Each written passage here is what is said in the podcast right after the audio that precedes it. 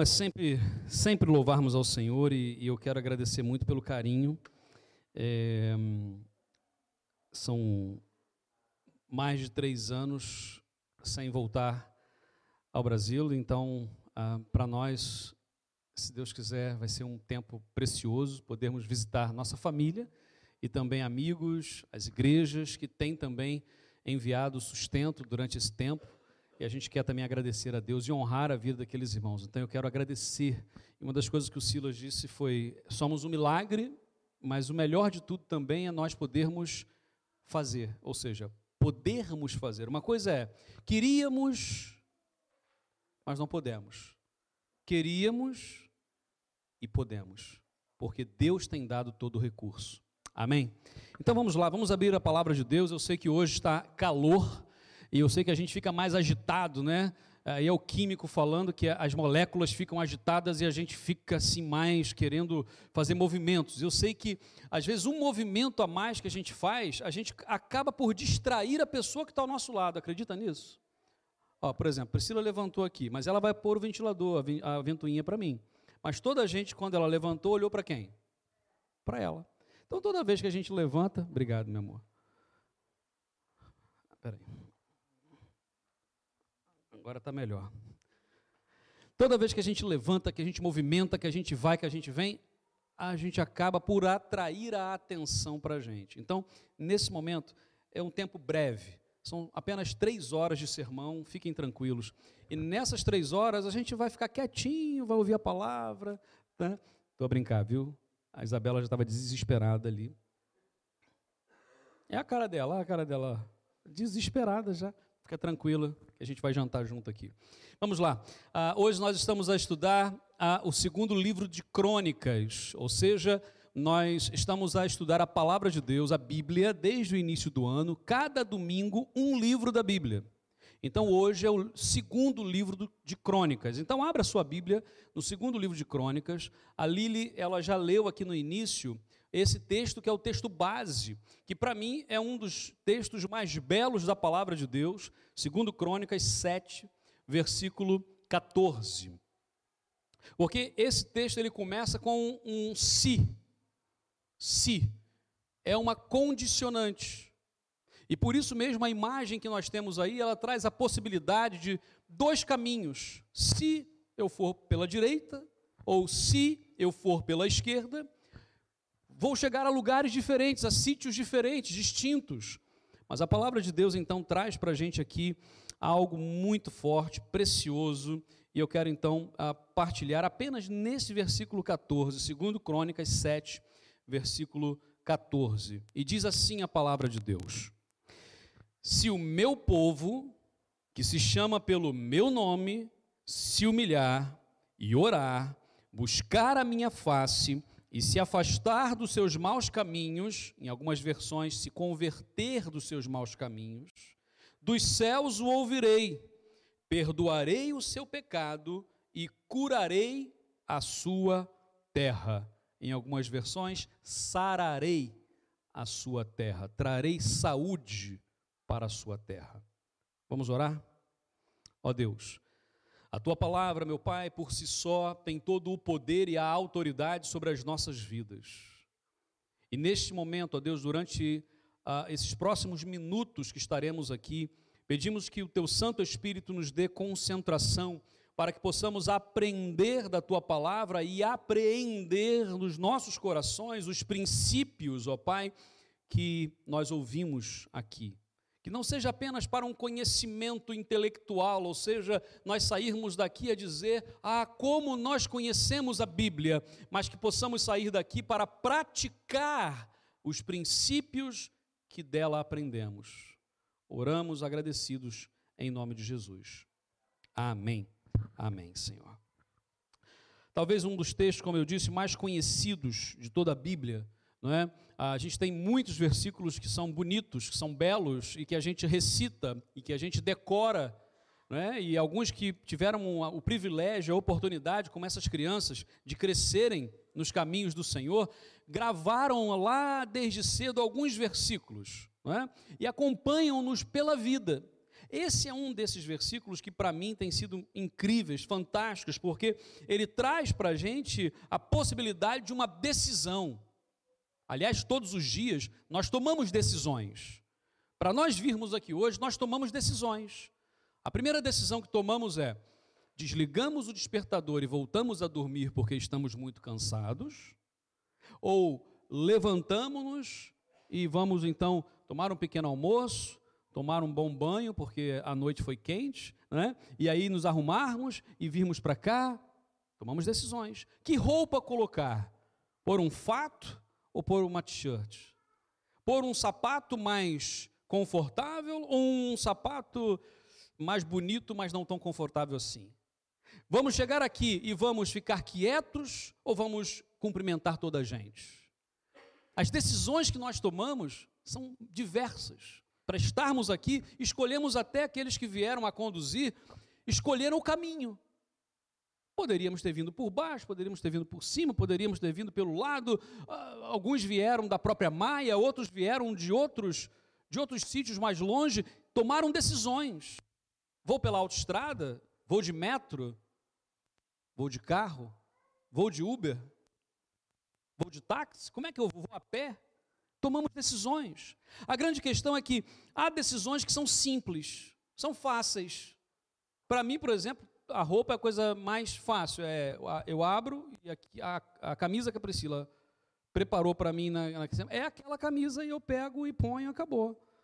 Hoje eu ainda peço assim, então, tá, com, tá combinando aqui o sapato com porque outro dia fiquei muito chateado porque eu nunca ligo muito para essas coisas, mas elas duas, né, sempre Priscila e Amanda sempre ficam, pai, Está ridículo. Só eu escuto isso? Alguém mais escuta isso? Algum? Né? Não? Assim, pai, está ridículo. Não combina o sapato com a calça, a camisa com. Aí pronto, nesse dia eu não pedi opinião. E fui e pus um, um sapato, uma bermuda e uma camisa. Pá. Quando eu me olho no espelho, já onde nós já havíamos chegado, eu falei assim: eu estou ridículo. E vocês não falaram nada. Ah, nem nós nem vimos. Tinham que ter visto. E pronto, já a coisa já fica esquisita ali. Né? Por quê? Porque há decisões que são fáceis, há decisões que não são. Há decisões que nós tomamos sozinhos e são só nossas decisões. Ninguém pode tomar por nós. E há decisões que nós precisamos e devemos pedir o conselho e a ajuda de outras pessoas. É ou não é? A palavra de Deus nos ensina assim. Então vamos lá. A promessa de Deus aqui é uma promessa, primeiro, para aqueles que são humildes. Deus tem um, um povo que habita numa terra doente, a terra está enferma, a terra está doente, a terra está convalescente. A Bíblia diz que a terra geme com dores. Nós vivemos numa terra que está doente. Desde quando?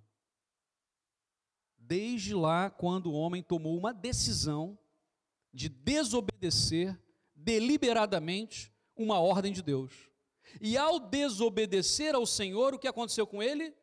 Foi separado da glória de Deus. E ao estar separado, a terra também começa a sofrer.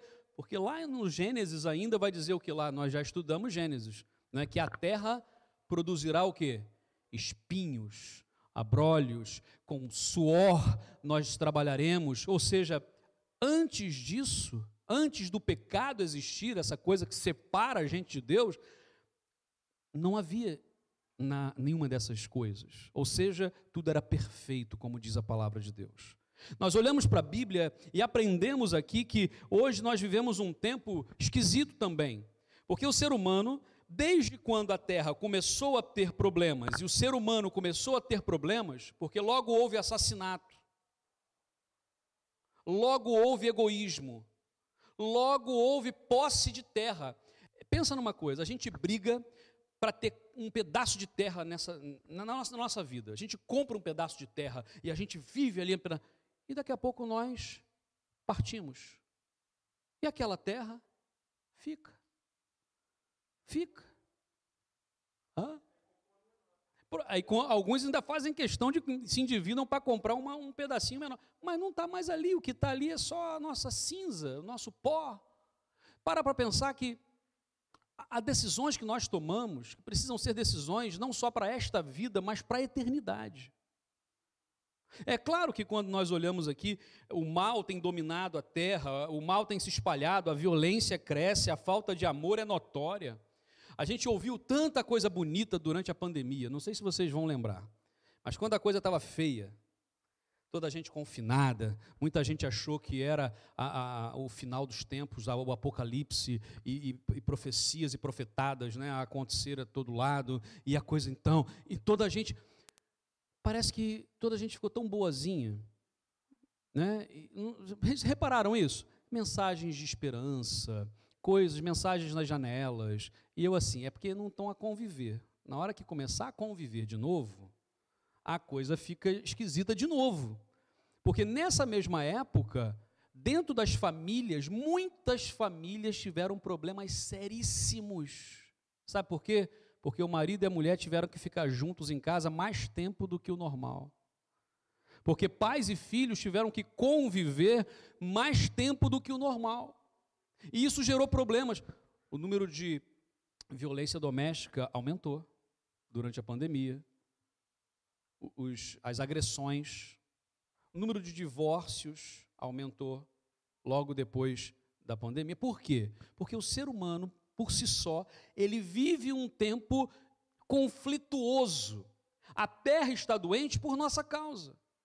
Alguns vão dizer assim, mas se Deus é bom, por que, que existe tanta catástrofe? Se Deus é bom, por que, que existe isso ou aquilo? Porque nós, seres humanos, somos os, os atores que promovem tudo isso. Porque a Bíblia diz que quando Deus tudo criou, era perfeito.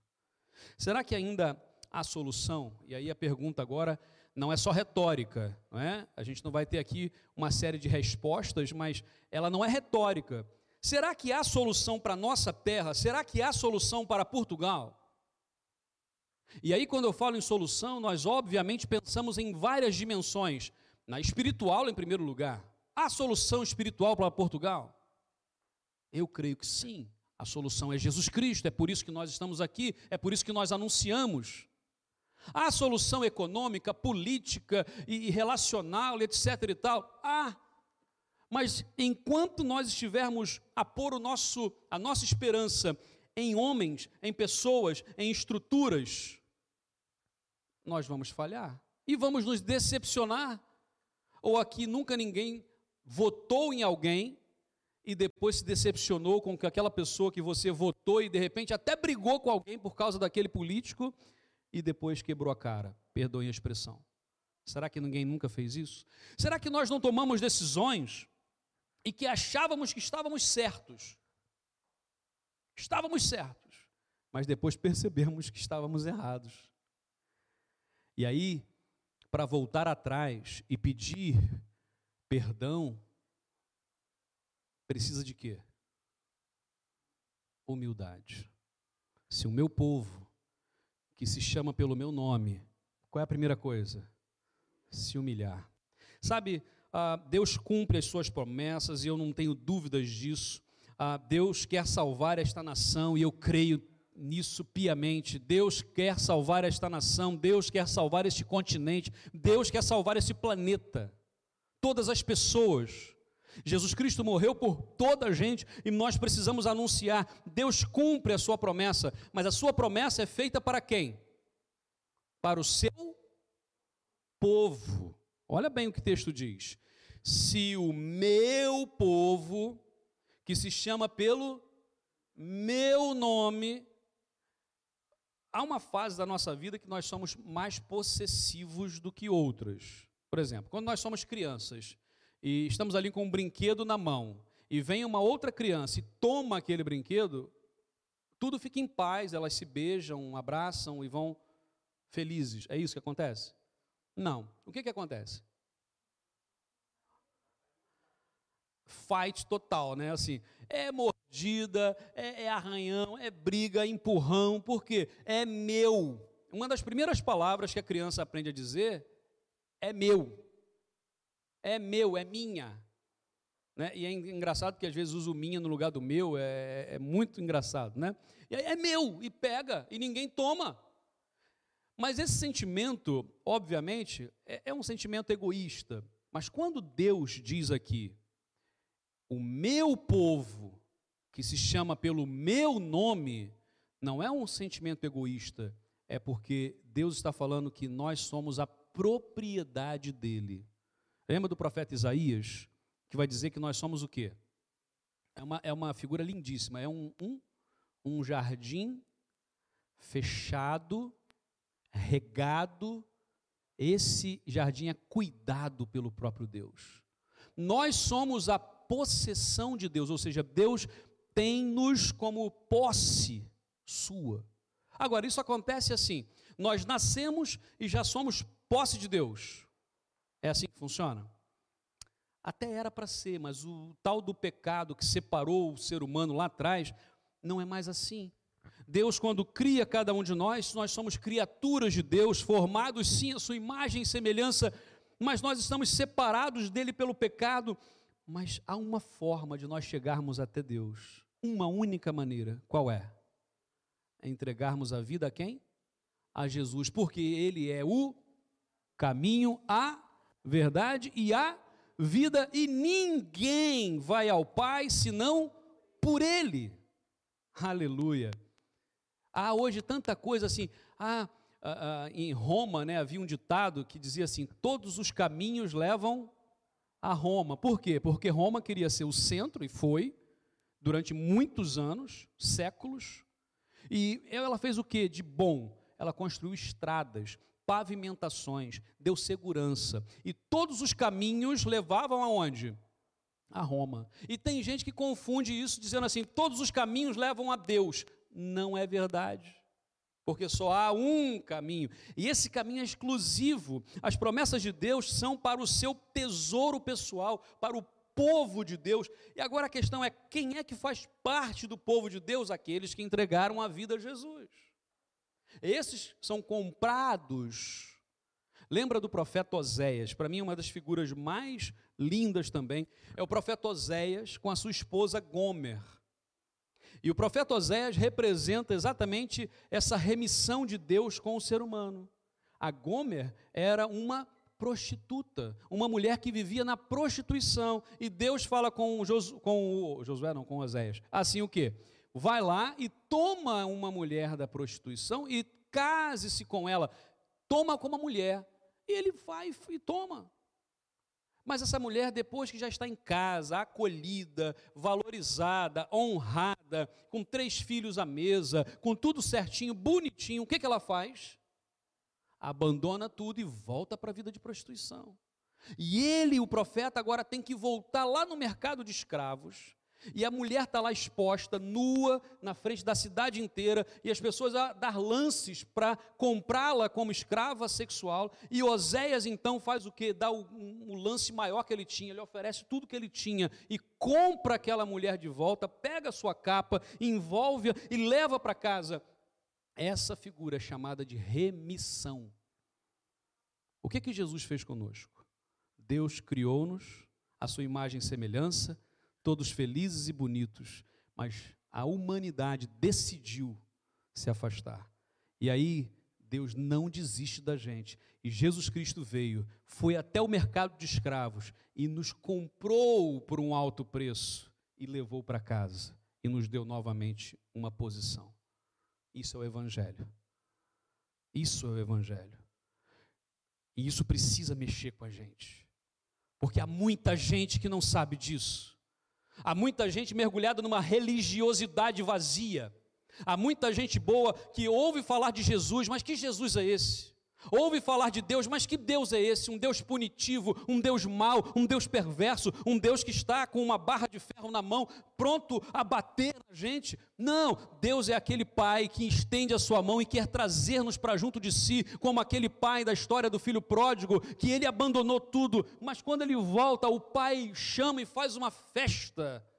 E ele diz: Aqui, esse meu filho estava morto e reviveu. Nós precisamos celebrar, festejar cada vez que uma pessoa entrega a vida a Jesus. Há festa no céu e precisa haver festa aqui também. Esse povo, meus, meus queridos, é formado lá em Gênesis capítulo 12, versículos de 1 a 3, vai dizer lá que Deus chama Abraão da terra de Ur dos caldeus, uma terra complicada, perversa, mergulhada na maldade. Deus chama um homem e diz a ele: Farei de ti uma grande nação. Ele cria um povo. A, expressão que a gente usa muitas vezes é o povo escolhido de Deus. Mas eu ainda prefiro o povo formado de Deus, porque Deus formou um povo. Claro que ele escolheu, mas ele formou do zero, de raiz. Ele pegou e formou esse povo. Esse povo é teimoso. E na escola bíblica hoje a gente viu isso mais uma vez. É um povo teimoso, é um povo que, por mais que Deus abençoe, ele ainda quer partir para o outro lado. Nós somos assim. Falávamos sobre idolatria hoje aqui na escola bíblica um pouquinho. E idolatria muitas vezes é o quê? É porque nós dominamos o ídolo. Mas quando a gente tem que submeter, baixar a cabeça para aquele que é o Deus Todo-Poderoso, as coisas mudam de figura, porque não é mais a minha vontade. Os existencialistas, os filósofos existencialistas, falavam muito sobre isso, né? que Deus é uma projeção nossa, nós criamos esse Deus, porque precisávamos disso. Só que a questão é: como é que eu vou criar um Deus ao qual eu tenho que me submeter a Ele? Não faz sentido. Mas há muita gente que pega aquilo que é material e pune. Eu tinha, por exemplo, uma tia que ela tinha lá uma, uma, uma imagem do Santo Antônio, né? ela era devota de Santo Antônio. E toda vez que ela não recebia a bênção que ela queria, ela pegava o Santo Antônio e punha de cabeça para baixo. Então, assim, é, é, não, não, faz sentido. Eu vou dominar a, o, o. Não faz sentido. Deus não é homem para que se possa corromper. Nós nos submetemos a Ele e Ele nos abençoa. É um povo escolhido, sim, como diz em João 15, 19. É um povo voltado muitas vezes para o mal, de dura cerviz. Dura cerviz é não consegue fazer isso. Eu estou com dor no ombro, então estou fazendo com mais dor hoje, né? Assim, dói, assim, a gente fazia assim. Ai. É um povo que não se inclina. A gente é o, o ser humano é obstinado. Eu é que estou certo. Eu quero ter razão. E aí, quando olhamos a palavra de Deus, vamos perceber que nós somos um povo com defeito. Nós somos um povo com defeito, mas Deus busca esse povo para ser seu povo. E a Bíblia fala em 1 Pedro 2,10: Antes, vocês nem sequer eram povo, mas agora são povo de Deus. Não haviam recebido misericórdia, mas agora receberam. Ser parte do povo de Deus. Recebe as suas promessas. Essa é a decisão da vida. Entregar a vida a Jesus. Deus cumpre as suas promessas para o seu povo. Eu quero as promessas de Deus para a minha vida, então eu tenho que ser povo de Deus. Como é que eu faço isso? Eu confesso Jesus como meu Senhor e Salvador. Segundo lugar, Deus cumpre as suas promessas através do seu povo. E agora vamos ver aqui. O final do versículo dizia o quê? Vamos lá, vamos tentar falar sem olhar aí, sem colar. Né? Se o meu povo, que se chama pelo meu nome, se humilhar e orar, buscar a minha face, se converter dos seus maus caminhos, então eu ouvirei do céu e farei o quê? Sararei a sua terra. Então, peraí. Para chegar no final, para termos a terra sarada, curada por Deus, é preciso algumas coisas acontecerem. E aí está a falar agora para nós, aqueles que se denominam povo de Deus. Somos povo de Deus? Somos povo de Deus. Amém. Aleluia. Pá. E agora vamos então, o que, é que nós temos que fazer? A primeira coisa que ele diz aqui, nós temos que nos humilhar. E aí vamos lá, gente. Eu não sei se você já passou por uma humilhação. Mas passar por uma humilhação não é fácil.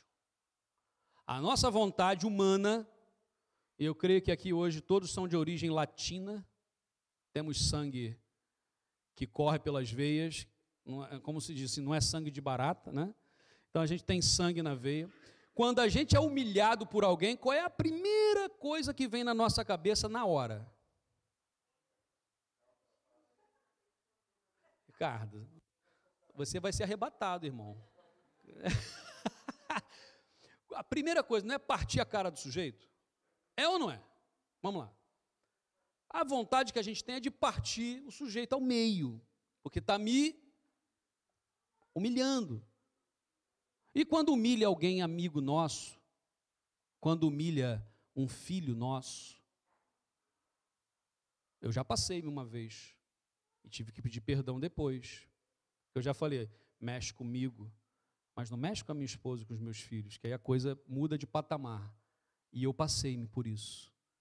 E quando a gente passa, eu falei, meu pai, por que isso? Porque não é fácil nós nos humilharmos. Ah, mas para Deus é diferente, nós nos humilhamos para Deus, eu não me humilho é para os outros. Não, não, não, não, não. Humilhar diante de Deus não é fácil. Porque o que, que o próprio João vai dizer lá? Se nós não amarmos as pessoas que nós vemos, como é que nós vamos amar a Deus a quem nós não vemos? Porque é muito simples, muito fácil dizer, eu amo o Senhor, eu amo a Deus. A ama? Então obedece, porque a Bíblia diz que aquele que me ama faz o quê? Obedece os meus mandamentos. Ah, você quer ser meu discípulo, meu, meu, meu querido? Obedeça. Foi isso que Jesus disse. Ou seja, a humilhação não é fácil. A palavra humildade vem de humus. Humus, terra. Meter a cara na terra. É a gente, se, a gente virar minhoca. Alguém gosta de ser minhoca? Sabe assim, aquela pergunta que às vezes a gente tem algumas dinâmicas né, de grupo, faz assim.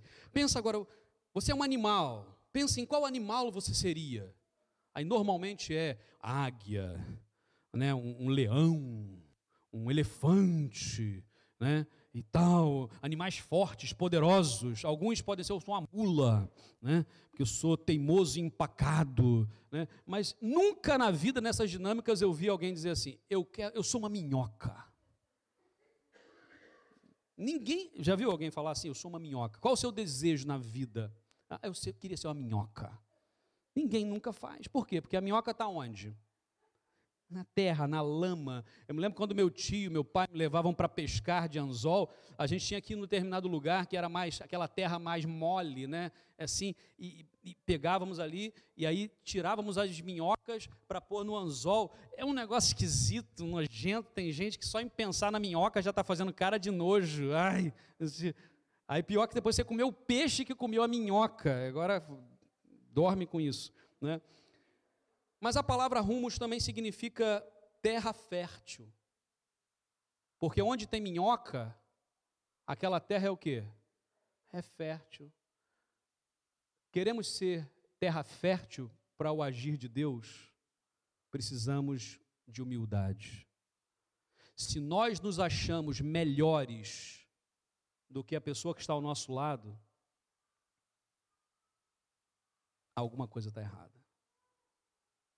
A Bíblia diz: considerem os outros superiores a si mesmo. É fácil isso? Você olha a cara do sujeito e fala assim: aonde que esse, esse sujeito é, mais, é superior a mim?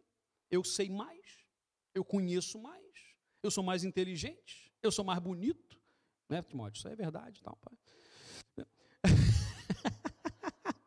a gente brinca, mas assim, é fácil a gente dizer que o outro é superior a mim?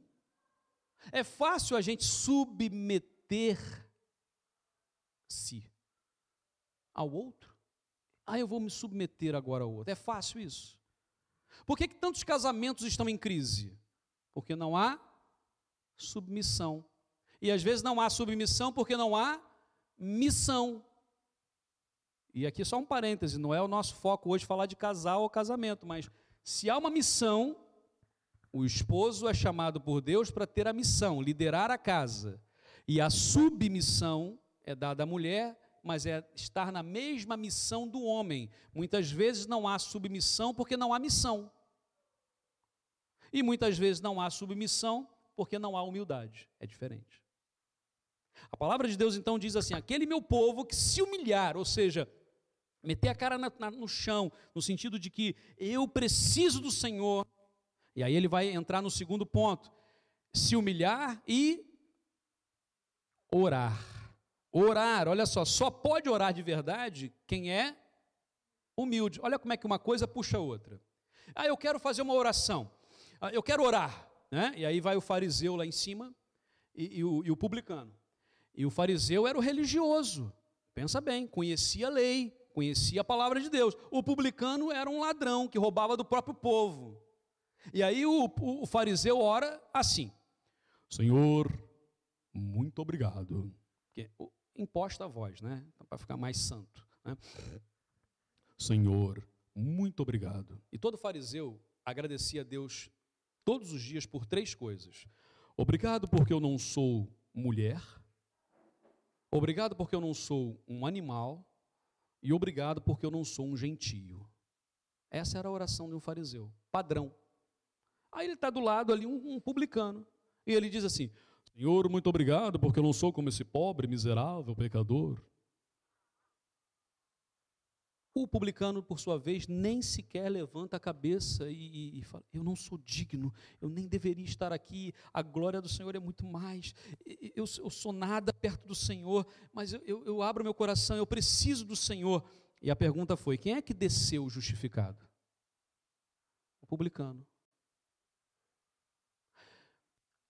A gente tem que perceber que, por mais. Ah, eu tenho 40 anos de vida cristã, sou cristão de quarta geração, né?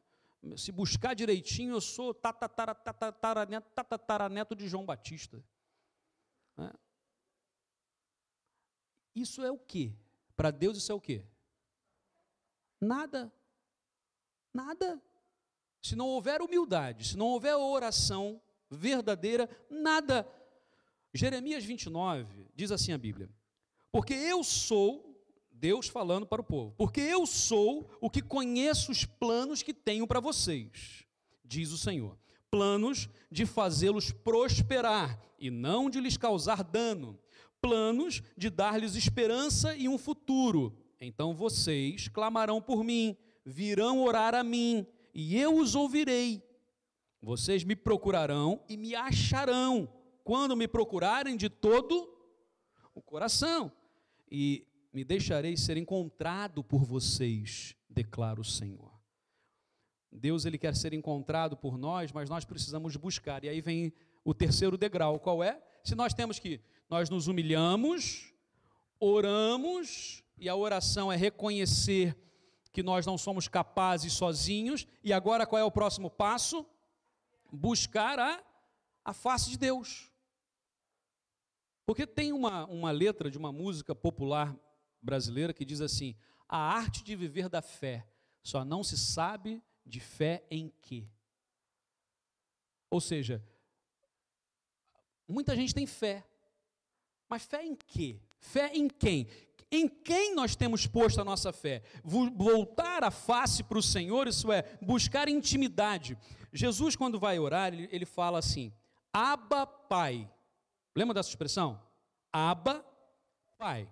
Vamos lembrar que Jesus estava no meio de um povo. Qual era a língua que o povo falava? O povo normal, comum. Era o aramaico.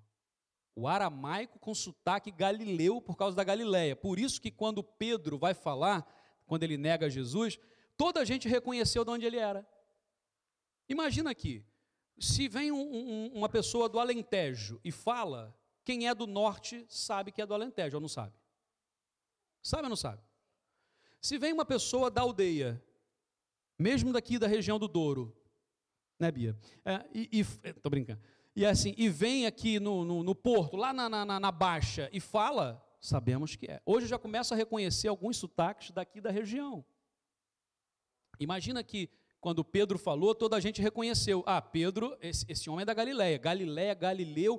Ah, ah, tu andavas com Cristo, tu andavas com Jesus, com Nazareno. Ok? Então veja bem, eles falavam a língua aramaica. A língua religiosa era qual? O hebraico. E a língua oficial do Império Romano era qual? O grego. O grego, o latim era para lei. O latim era usado para legislação e para os altos escalões romanos. O grego era o grego que se falava em toda, toda a região. Por isso que o império é chamado de Império Greco-Romano, por causa disso também. Mas vamos lá.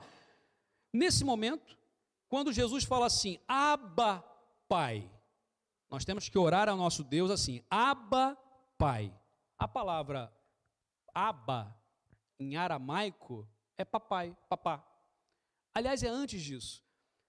É aquela coisa que o marido e a mulher normalmente brigam quando a criança fala assim, pá. E o pai fala, falou papá, falou papá. E a mãe fala, não, ela quer comer. Ela quer papá. Não, ela quer papá, não, é o papá. Né? Sabe essa briga, essa palavra que vem antes da palavra, que só em olhar, a criança em olhar para o pai, ela fala, pá, aba é isso, é intimidade, é saber quem é Deus. Por isso que Jesus fala, quando nós formos falar com o nosso Deus, essa buscar a face é intimidade, é saber que Deus ouve. Me lembro de uma senhora, já, já faleceu há muitos anos, e ela, é, isso foi aconteceu lá na, na primeira igreja batista em Pilares, e eu devo pregar lá quando for ao Brasil agora. Foi a primeira igreja que eu pastoreei e que tem orado por nós, é parceira nossa também aqui e ora pelos irmãos sempre aqui, né? E aí uh, eu fui lá e aconteceu assim: houve um processo de sucessão pastoral, aquela coisa toda, que o pastor que lá estava saiu, e era uma igreja já com 84 anos de organização. E aí eu fui é, em primeiro momento para uh, ah, ajudar, porque eu era novo, não tinha experiência, e a igreja queria já um pastor com mais experiência, com muitos anos de ministério, e não era o meu caso. Mas eu fui lá para ajudar e tal, passou, escolheram um, pastor. E aquilo não, não deu certo, alguma coisa aconteceu, não deu certo, eles recomeçaram o processo. E ao recomeçarem, me convidaram para estar lá também, para participar agora. Eu falei, mas não era só pastor mais experiente? Não, mas a gente tirou isso porque a gente quer ouvir a voz de Deus, se Deus mandar, a gente vai obedecer, ponto final. Pronto. Ao final daquele tempo, me chamaram, fui escolhido pastor daquela igreja, foi o primeiro ministério, tudo muito bonito. Pá. Tinha uma senhora chamada Maria de Lourdes. E essa senhora era uma senhora muito querida, sabe aquela senhorinha muito simples, que não teve oportunidade de, de, de estudar, ela não sabia ler, nem escrever direito. Mas ela tinha uma intimidade com Deus tão grande. E uma vez ela estava muito doente, um pouco antes dela falecer, e eu fui visitá-la. E aí a filha dela contou uma história, ela estava muito fraquinha já, e disse assim: Olha, pastor, quando é, a igreja escolheu lá um pastor, ela nunca tinha visto o senhor antes. E aí ela falou assim: Não vai ser esse pastor, é um pastor magrinho.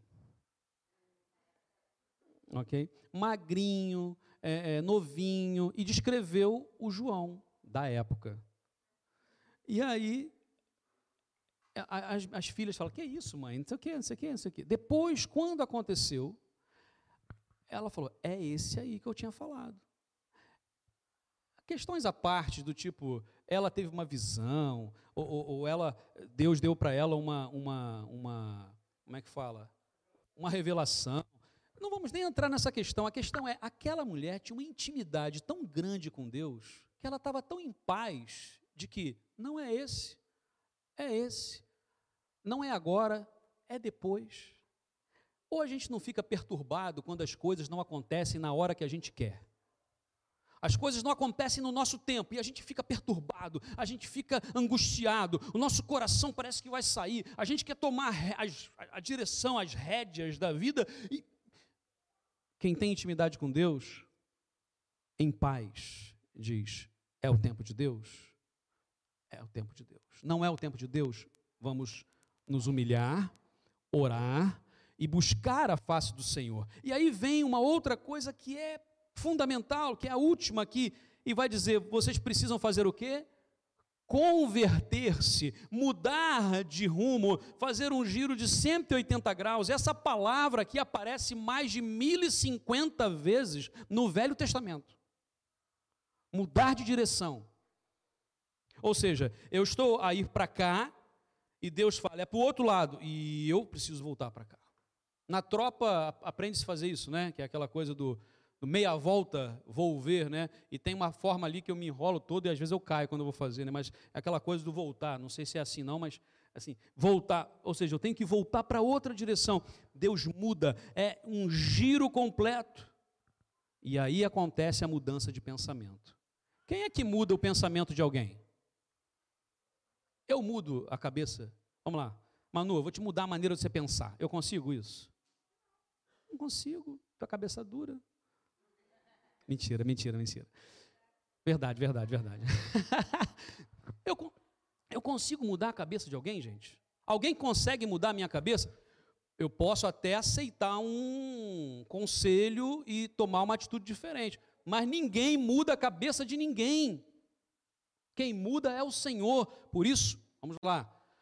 Se o meu povo, que se chama pelo meu nome, somos possessão de Deus, somos povo de Deus, tem que, temos que fazer o que para ganhar Portugal para Cristo?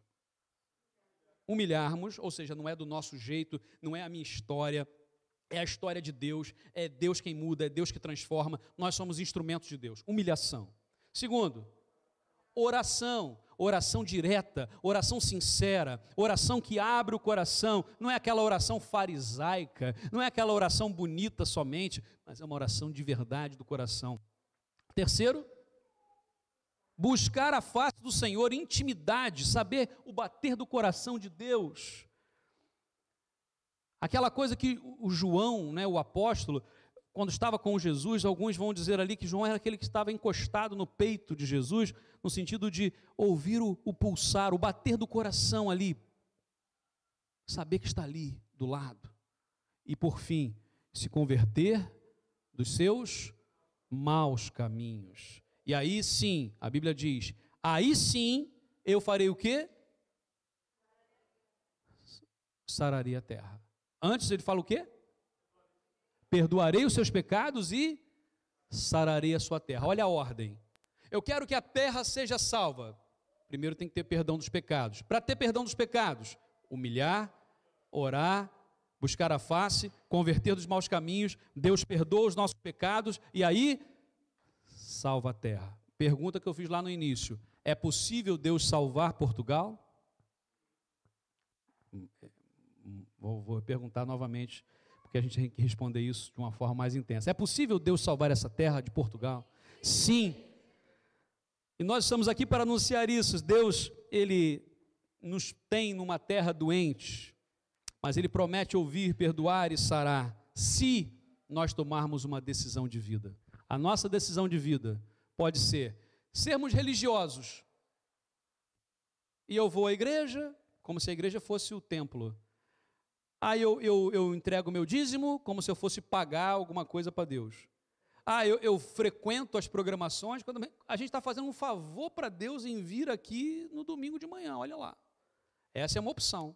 E a outra opção é relacionamento íntimo, humilhação, oração, buscar a face, conversão dos maus caminhos, perdão dos pecados e, por tabela, e por final, e por objetivo final, salvar a terra. Feche seus olhos nesse momento. E eu quero pedir que possamos orar ao Senhor mais uma vez. Essa oração que não é uma oração pré-fabricada, mas é uma oração nossa, sincera. Nós não julgamos ninguém, nós não convencemos ninguém. Quem convence o homem do pecado, da justiça e do juízo é o Espírito Santo de Deus. E nós simplesmente somos agentes do nosso Deus. Ó Deus, obrigado, porque nós estamos aqui e sabemos que o Senhor tem um prazer em abençoar as nossas vidas. O Senhor, ó Pai, tem ah, dado a oportunidade de nós convivermos com pessoas tão maravilhosas, que não são perfeitas, ó Pai, como nós não somos, ninguém é perfeito.